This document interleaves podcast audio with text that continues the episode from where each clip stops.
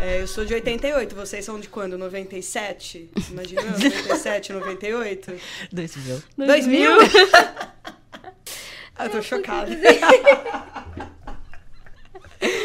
2000. Isso seria um momento de pânico, né? Se eu descobriria É verdade. isso. Por que você não tá gravando? Tá gravando? Já volta no comecinho. Gente, Surto. passada. Pois é.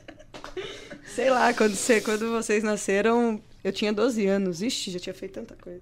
Jesus. Pai amado, tô bom. Vai. Um, dois, três. Olá, Olá, Rainbows! Sejam bem-vindos a mais um episódio do Rainbowcast. Eu me chamo Pablo. Eu me chamo Pedro. E eu me chamo Lizzie. Estamos com uma convidada especial hoje aqui. Se apresente, por favor. Olá, Rainbows. É, meu nome é Lizzie, os meninos me convidaram aqui para participar do podcast. Porque eu não sei, na verdade eu sei muito bem, né?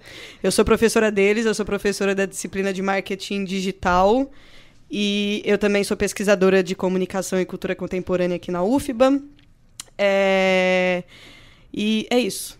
E o que, que a gente vai falar hoje? Qual vai ser o foco do nosso bate-papo hoje? Inicialmente, eu queria saber, é, vocês usam muito rede social? Claro. Imagina se não usasse. Eu conheci uma pessoa essa semana que não conhece, que não conhece não, que não usa rede social, tipo, só usa e-mail. Ah, ela deve ter, sei lá. Bom, não vou falar que ela tem sete meses de idade, porque já. Daí é a pessoa, tipo, da minha idade. Da minha idade, é, 16, 15 eu acho que tem. Nem sei. Mas, tipo, como é que ela se informa? Como é que ela sabe do mundo? É tão comum pra gente que a gente acha estranho uma pessoa que não usa rede social. É. É, mas é por conta disso. Isso faz muito parte da nossa rotina, né? Uma coisa que eu fico pensando, por exemplo, que eu sou faço doutorado hoje, fiz meu mestrado e eu sempre penso como que seria fazer pesquisa científica sem a internet, né? Principalmente nós pesquisadores de humanas. Mas a minha mãe fez mestrado numa época em que a internet era uma coisa muito incipiente e muito cara.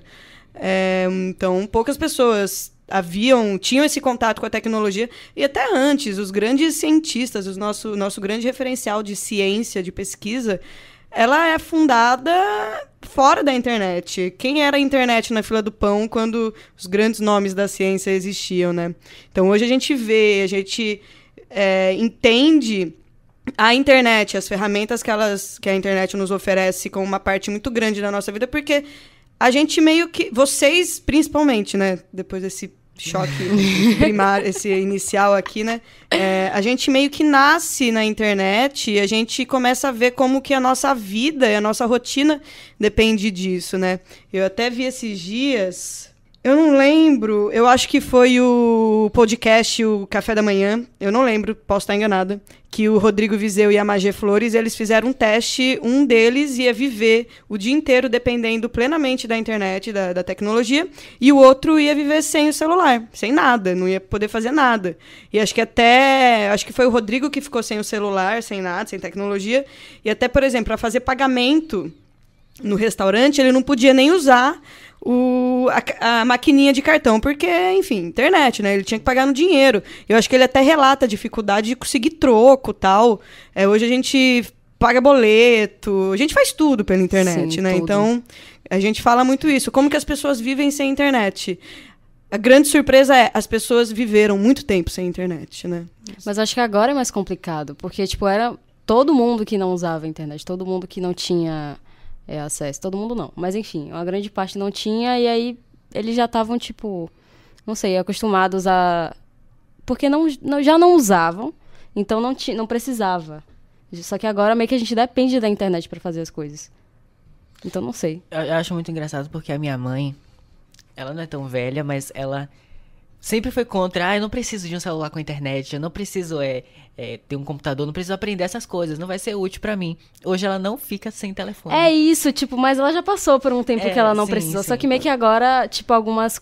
Querendo ou não, fa- facilidade pra fazer as coisas. Tipo, minha mãe agora tá pagando as coisas pelo celular. E ela tá achando incrível tecnologia pra ela.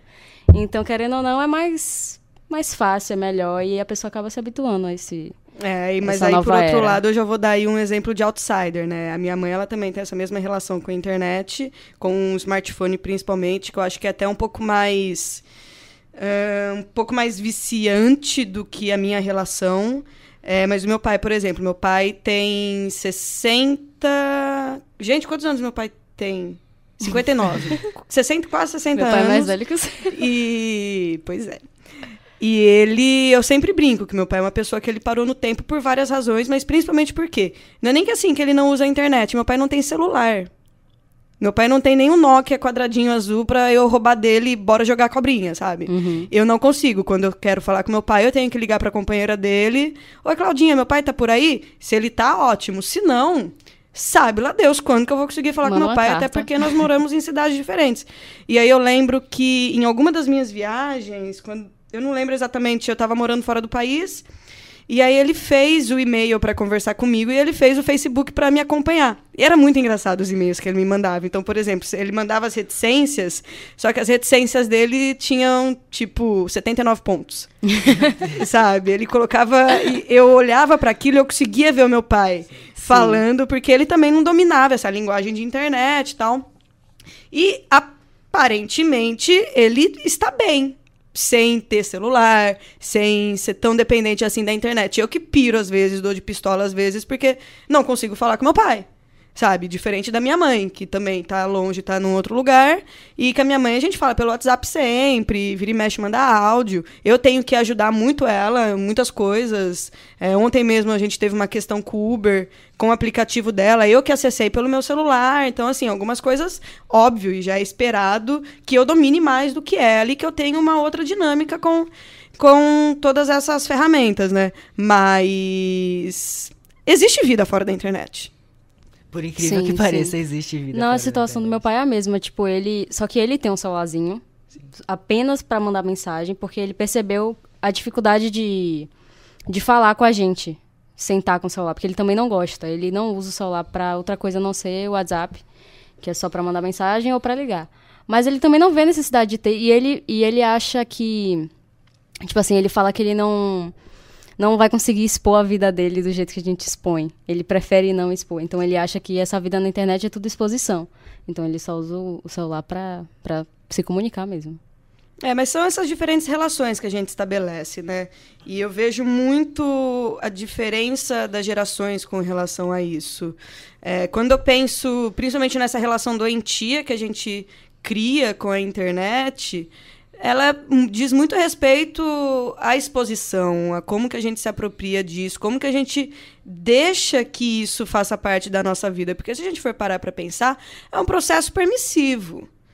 É, Eu acho que demanda uma certa atenção nossa para que isso não seja a, a nossa vida, que a nossa vida não se resuma lá. Eu entendo que hoje nós estamos num contexto em que isso é o trabalho de muita gente, é a fonte de renda de, enfim, criadores de conteúdos, influenciadores, enfim. Aí a gente tem uma gama aí de profissionais que atuam com isso, mas isso demanda uma atenção muito grande assim dos usuários de modo geral, da pessoa média de modo geral, para que isso não ocupe sua vida, né? Até porque uma coisa que eu sempre brinco muito com vocês na própria aula é o quão tóxico a internet é, né? Não é a internet que é tóxica, é o uso que as pessoas fazem e como que a gente é, se reflete nesses usos. Isso é muito problemático. Isso que eu acho que é o grande problema, né? E a gente vem também aí numa onda, existem algumas pesquisas que mostram que a molecada hoje, é, 20 anos, de, acho que de- da faixa de 20 a 27, talvez um pouquinho mais, acho que já aborda, já pega um pouco aí, vai, dos 20 aos 30, já entra um pouco mais também na minha geração, das pessoas estarem saindo um pouco das redes sociais. Só que é muito aquele movimento do vai e volta, né? Porque é isso já mostra pra gente como isso é muito como que nós somos dependentes, né? Porque a gente sai e aí, de repente a gente volta. Aí a gente sai, aí volta. Então, isso é um movimento, é uma luta.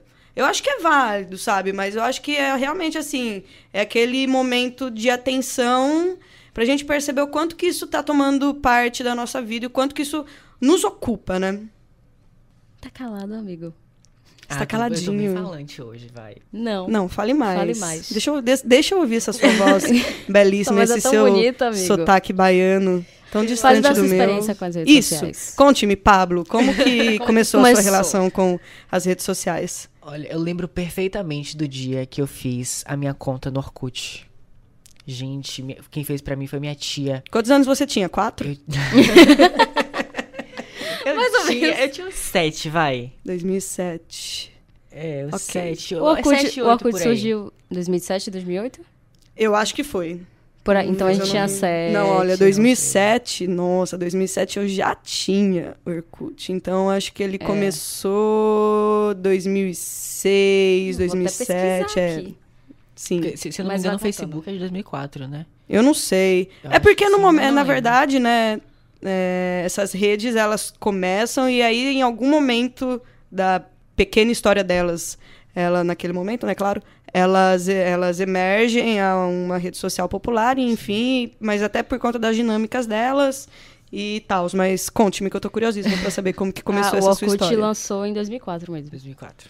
Faz tempo. Faz E aí tempo. eu lembro a gente fazendo Orkut e eu queria muito é, ter uma rede social. Eu nem entendia direito por quê.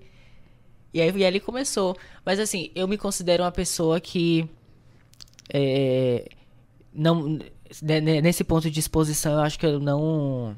Eu sei é, medir o quanto eu quero, o quanto eu não quero que apareça, o que eu quero e o que eu não quero ver. O que eu acho que faz bem ou mal, acaba fazendo bem ou mal pra mim. E é isso, eu já, já, já usei Orkut, já usei MSN, acho que todo mundo aqui, MSN, Facebook, é, Instagram, enfim. Eu sou meio que nem é você isso. também nessa questão. Tipo, eu não gosto muito de. Claro que a gente se expõe, né? Sim, sim. não certeza. é. Uns se expõe muito, tipo, todo dia posta alguma coisa, a cara, enfim. E outros pouco. Eu não gosto muito de ficar postando muito meu rosto, por exemplo. Não sou dessa pessoa, mas eu fico muito nas redes sociais. E querendo ou não, um Twitter que a gente bota um negocinho lá é uma exposição. Um Facebook a gente posta alguma coisa é uma exposição. Porque a gente tá colocando nossos interesses ali. É, mas também eu tava pensando agora quando foi que eu comecei a usar essas coisas, eu demorei bastante pra usar. Até celular, pra eu ter celular, eu demorei muito. Mas sempre tive tudo: Twitter, Facebook, Orkut, MSN, sei lá, nem lembro mais o resto. Muitos. Eu fico chocado porque no Twitter dá pra ver quando que você criou sua conta, né? É Eu verdade. criei a minha, acho que em 2009 ou 2010, e é a mesma conta que eu tenho até hoje. Eu perdi, a Isso me minha foi assusta. bloqueada. É, Sofro. o meu Twitter eu também abri em 2010 ou foi 2009, enfim, não lembro. E eu lembro que naquela época eu tava na graduação e foi ao mesmo tempo que eu e meu namorado da época abrimos o Twitter e aí em algum momento da da minha breve história, eu fui olhando os tweets antigos, porque até um ponto eu usava bastante, depois eu diminuí. E aí eu acho que eu fiquei um ano usando bastante, daí eu voltei acho que em 2013 ou 2014, e eu voltei e falei, gente, pelo amor de Deus, olha que loucura que eu acabei de cometer.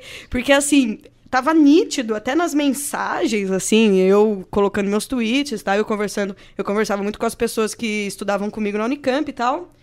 E era nítido, assim, eu lendo minhas mensagens, quando que eu já tava, assim, de saco cheio do meu namoro.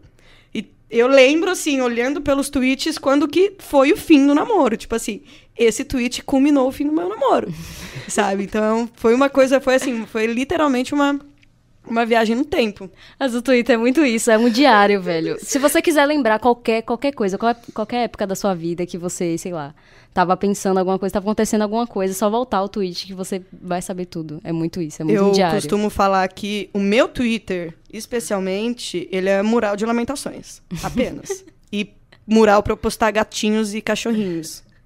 Ai, eu nem sei. Eu não falo. Tipo, eu- tem vezes que eu explodo. Tipo, eu quero desabafar, mas eu não quero chegar pra alguém e desabafar. Então eu vou jogar no Twitter porque talvez alguém veja aquilo ali e vá conversar comigo. Tipo isso. Eu posto alguma coisa assim. Eu acho que eu posto, mas nem pra, na intenção de alguém ver. Eu acho que só o fato de eu colocar pra fora em algum lugar, sei lá, falar em algum lugar já, já melhora. Mas eu também uma vez fiz isso de voltar no tempo, voltar na linha do tempo do Twitter.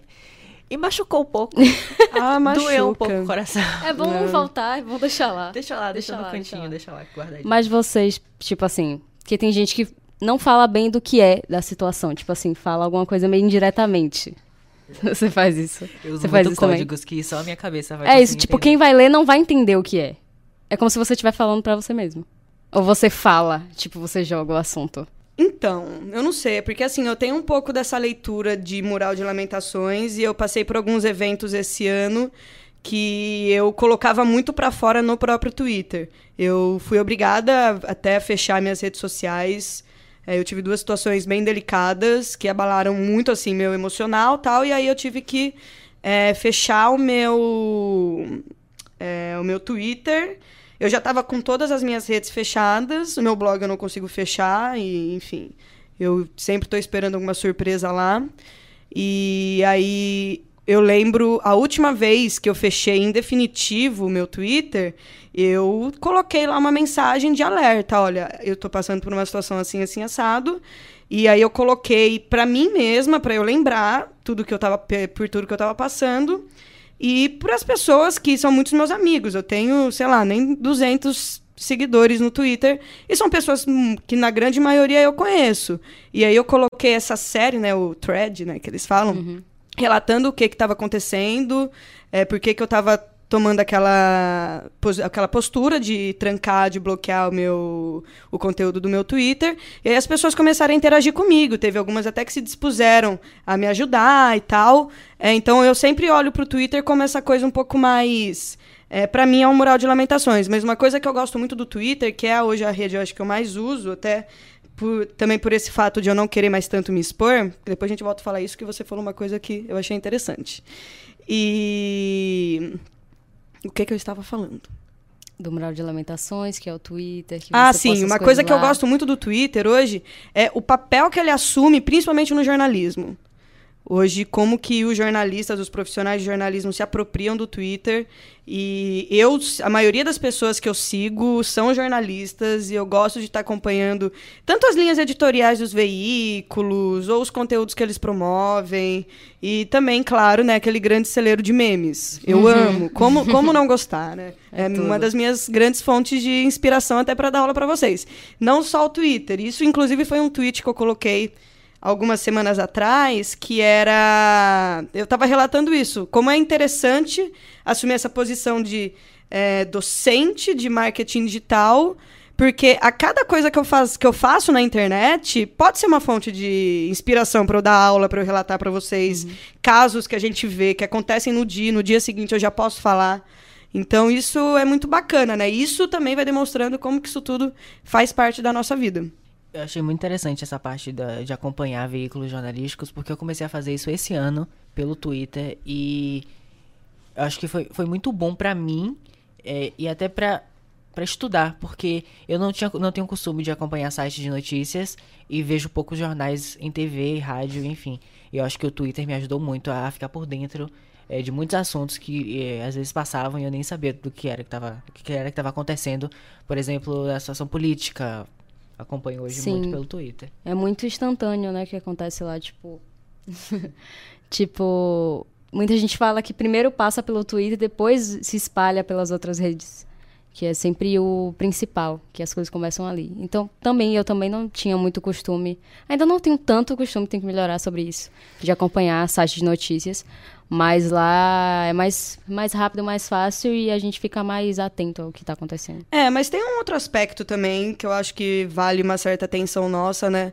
É, eu não sei realmente se o Twitter é esse canal de entrada, mas isso também diz muito a respeito como que é a nossa relação com os conteúdos, como que a gente reage, como que a gente consome mesmo, né? Porque respondendo a sua pergunta, como que as pessoas, como que essa pessoa que você conhece que não tem que só usa e-mail, como Sim. que ela se intera das coisas. Olha, ainda existe jornal impresso, ainda existe sim, televisão, sim, né? claro. né? Afinal de contas, os grandes grupos comunicacionais, os grandes conglomerados, eles se construíram, entre aspas, pelas vias tradicionais ainda de comunicação. É, seja o impresso, o televisivo, tal, as rádios mesmo. E essas coisas hoje, elas se transformam, elas se adequam ao novo contexto. Né? Hoje, uma discussão que eu acho muito interessante é a transformação do jornalismo mesmo. Né? Hoje nós temos aí grupos gigantescos no Brasil, veículos gigantescos, Folha, Estadão, como que eles vão se atualizando para continuarem relevantes, né? Porque eles fazem é, são parte da história da imprensa e do jornalismo brasileiro e eles têm que manter ainda essa, esse papel de essa postura de autoridade. Como que eles vão fazendo isso, né? Essa adaptação para o meio digital, os ambientes que têm uma navegação super facilitada, o uso deles de podcast, das redes sociais mesmo. O Estadão mesmo hoje tem um. É, tem o Drops do Estadão, que é super bacana, que são dois jovens que apresentam as principais notícias nos stories do Instagram. Tipo, é um jornal secular que vem se transformando para se manter relevante, né? Isso também diz que, por exemplo, as pessoas consomem conteúdo pelos stories. Notem, a gente está falando de um, às vezes, de um editorial, de uma notícia que é super relevante, super densa, e você tem que adaptar para aquilo, para os modos que as pessoas consomem. Eu ficaria, de certa, de certa forma, um pouco preocupada com isso, sabe? Eu falo, poxa, é, pessoas que não desgrudam do celular, mas não conseguem ler um livro. Que é isso, É, sabe? realmente. Isso é um, isso para mim é um pouco preocupante. Isso é uma é uma autoatenção, assim dizendo também, porque como a minha pesquisa está na internet é, e eu uso uma bibliografia estrangeira que é muito extensa, então eu preciso, eu estou sempre na frente do computador.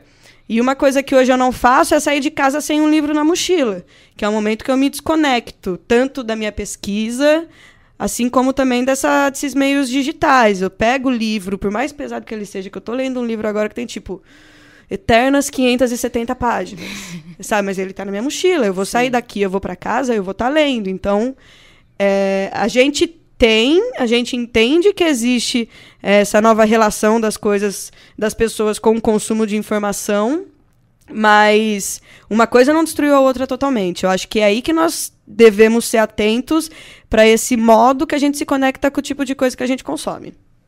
É legal equilibrar, né? Ao mesmo tempo que você. Você, pode, quando as, as pessoas entram em debate, né? De.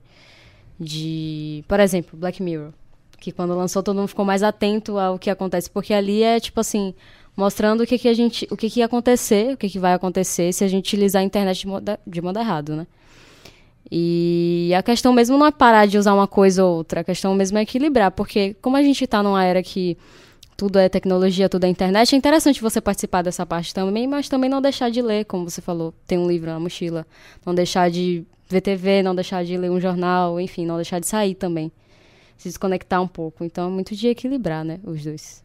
É, A grande questão, eu acho que é como que essas é, tecnologias desequilibram isso, né? Eu acho que a palavra de ordem é realmente o equilíbrio, mas eu acho que a tendência é tudo se atenuar e ser muito mais intenso, né?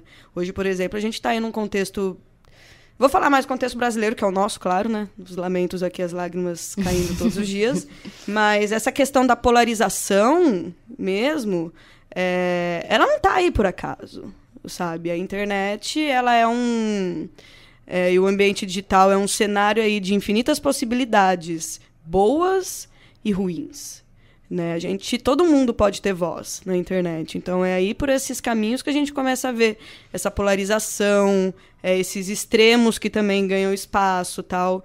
Isso é de certa forma problemático, né? Porque a gente tem aquela leitura romântica do, da internet que permite uma certa democracia no diálogo, na conversa, mas muito pelo contrário, as pessoas estão cada vez mais nessa tendência de se fechar em bolhas. Isso, assim, é esperado até pela própria dinâmica, principalmente das redes sociais, dos da, da condução do- de algoritmos e tal. Então é muito mais é, na, na lógica do sucesso, principalmente financeiro das redes sociais, é, é compreensível que eu me aproxime das pessoas próximas a mim. Porque é ali que eu vou trocar meus afetos, minhas ideias, minhas crenças, minhas posturas. Então, isso é muito mais frutífero do que me colocar próximo daquele cara que é totalmente o oposto a mim. Mas isso acontece quando a gente chega, principalmente nesses, nas fanpages, por exemplo de, de, de veículos, é, na- nas fanpages que abordam questões polêmicas, é onde a gente vê absurdos. Absurdos. E as pessoas falam qualquer coisa porque elas acham que, porque elas estão no- na internet, elas têm o direito de destilar qualquer ódio e qualquer abuso e qualquer absurdo, sabe? Então, é, falar de internet nos dias de hoje, principalmente no Brasil, eu acho que é uma questão bastante complexa por várias coisas. Mas, uma coisa que eu não falei, né, quebrar, quebrar o gelo enquanto vocês refletem, né? Que vocês falaram como vocês entraram na internet, né? Nas redes sociais. É, eu tenho uma experiência bem diferente de vocês, porque quando eu cheguei na internet era tudo mato. Sim. É, eu, quando eu, a gente teve internet em casa, né? O primeiro computador que minha mãe comprou foi enquanto ela fazia o mestrado. E aí, alguns anos depois, a gente colocou a internet. Mas isso foi em 2005, 2005, 2004. Eu lembro que eu ainda. Não, foi muito antes. Mentira, gente. Nossa, eu tô mentindo. Eu lembro que eu acho que eu tava no ginásio, que é o ensino, né, antes do ensino médio. Enfim, da quinta ou oitava série, antiga quinta ou oitava série. E eu lembro que naquela época eu tava, sei lá, na quinta, sexta série. E na sexta-feira todo mundo já saía do colégio falando: te encontro no ICQ hoje. Meu Deus do Só céu. que naquela época era uma coisa muito louca, porque não existia banda larga e a internet era por conexão da linha telefônica. E lá em casa era uma coisa muito engraçada, né? Porque a sexta-feira, depois da meia-noite, a partir da meia-noite de sábado, da meia-noite e um, até meia, às 11h59 de domingo, você pagava um pulso. Porque era caríssimo entrar na internet. Sim. Então, se você entrava meia-noite no sábado e saía no domingo, você pagava um pulso. Então, todo mundo entrava meia... E era assim, era um caos. Era tipo, era um Deus nos acuda. Salve-se quem puder que eu vou entrar antes de você. então, tinha gente que só conseguia entrar na internet a uma hora da manhã. Vá lá, a gente tinha 11, 12 anos, sabe? Vai dormir, menino, que não sei o quê. Só que lá em casa tinha uma coisa que era muito engraçada, porque nós tínhamos um alarme que verificava todo o sinal de casa e ele era monitorado pela linha telefônica. E o monitoramento era tipo meia-noite e 17. Então, à meia-noite e 17 a minha internet caía. E eu ficava muito puta, porque eu demorava horrores pra conseguir conectar e aí de repente caía, aí era outro horror, outro show de horror pra eu conseguir me conectar, né? Então aí começou com essa história do ICQ, do número que todo mundo decorava. Tinha o MSN, que era realmente aquele ponto de encontro, né? Sim. E tinha os amigos em comuns, daí eventualmente, eu lembro que naquela época eu fiz um grande amigo, que até hoje a gente conversa um pouco, o Yuri. E a gente se conheceu assim, não lembro se foi em alguma comunidade, né? Porque depois veio o Orkut. Ah, já vi o Mirk, mas eu não usava o Mirk porque eu não gostava muito. E o ICQ ele também tinha aquela sala de bate-papo em que todo mundo se encontrava, juntava todo mundo, e aí tinha aqueles barulhinhos do coisa assim do tipo tal. E aí depois teve o Orkut. E o Orkut acho que ele foi um pouco revolucionário por ele nos dar outras ferramentas, né? Essa questão das comunidades, mesmo Sim, as comunidades de brincadeira tal. E aí vem aquele deep web no Orkut que é o mundo dos fakes, né? Eu tive fake, foi uma coisa muito bacana. Eu acho que pro meu viés criativo, assim, eu acho que aquilo foi bastante é, interessante, assim. E lá eu conheci muita gente, pessoas que são amigos até hoje. E só que um fator que estreitou muito a minha relação com a internet é que eu sempre fui muito fã de bandas pouco conhecidas no Brasil. E aonde que eu conhecia essas bandas? Onde que eu conseguia ouvir o material delas? Era principalmente pelas redes sociais. Tanto Orkut quanto MySpace. Naquela época o MySpace era uma plataforma de lançamento de novos artistas. A gente, eu conhecia muita gente. E acho que foi assim, acho que o emo, o emocore, que eu vivi como fã, é, deve muito ao- à geração MySpace, principalmente. Muitas bandas saíram de lá. Eu lembro do Yellow Card, que é uma banda que marcou muito a minha adolescência. E nós tínhamos um grupo de fãs brasileiros é, que, sei lá, eram de vários lugares. E aí a primeira vez que eles tocaram no Brasil em 2005 foi um show assim lotadíssimo. E a gente não tinha noção. Nós éramos um grupo de, sei lá, de 15, 20 fãs que conversavam todos os dias, várias tretas, né? Porque a internet sem treta, Claro, né? O que, que né? é? é? Terra sem dono. E aí a gente falou assim, cara, quantas pessoas no Brasil, no mundo todo, não estão na mesma situação que a gente, sabe? Então, pra mim, as redes sociais nesse sentido tiveram esse papel bastante bacana pra eu me conectar com outros fãs e eu achar os, os iguais a mim, né? E aí de lá foi, assim dizendo, ladeira abaixo. Que daí é Orkut, aí apareceu o Facebook, aí Snapchat, Twitter, Snapchat, Instagram. E é isso, hoje é aquela velha história da gente acordar, pegar o celular e tocou o despertador. Nossa, eu não quero sair da cama, mas vamos dar uma olhadinha no Instagram. Pior que é, eu faço isso sempre. A primeira coisa que eu faço é pegar o celular e ver mensagem, novidade. É, eu acho que você falou da- das bandas que você conheceu através das redes sociais. Eu acho que as redes sociais em relação à cultura é uma coisa que, é- que pode ser muito enrique- enriquecedora. Porque eu não consigo imaginar a minha relação com música, por exemplo, hoje em dia, sem as redes sociais. Assim, óbvio que existem outros canais, rádio, TV, enfim, mas eu acho que o principal é, meio que eu uso para consumir música são as redes sociais, para conhecer artistas novos, para ter acesso realmente à, à, à, cultura de uma forma geral. Acho que até para filme, série, essas coisas também. Eu acho que eu venho, é, venho com, muito como, como, como um lugar, assim. É, é o ah, seu tá, lugar, tá. porque é o lugar em que você consegue Sim. conversar com as pessoas que tenham gostos parecidos. Sim com os seus, independente Sim. de serem pessoas de Salvador, serem de São Paulo, serem do Rio, serem de outro país. É, um, é o lugar dos encontros, isso é inquestionável. Acho que unifica muito as pessoas. Sim. Isso mudou muito, tipo, minha adolescência e infância, porque. Claro que é, era pelos artistas que a gente acompanhava, porque sempre teve muito isso, mas mais pelos amigos que eu ia me reunir depois. Sim, eu adorava chegar em casa, ligar o computador e já ir pro Facebook, pra comunidade, conversar com o pessoal. A gente mal falava da, da pessoa em si, mas os grupos que se formavam de amigos era muito legal. Infelizmente, muitos amigos distantes que eu nunca encontrei. Tem essa tristeza também que a gente faz muito amigo de outros países, de outras cidades e, e não consegue encontrar. Mas é muito legal também isso. Mas vocês não lembram dos famosos orcontros? Orcontros. Ah, eu eu tenho vergonha de falar isso. ah, porque fala, fala. Curiosíssima. Você tá falando Atenta. do encontro de fãs, essas coisas? É, pode ser. É que eu fui em vários. Hum.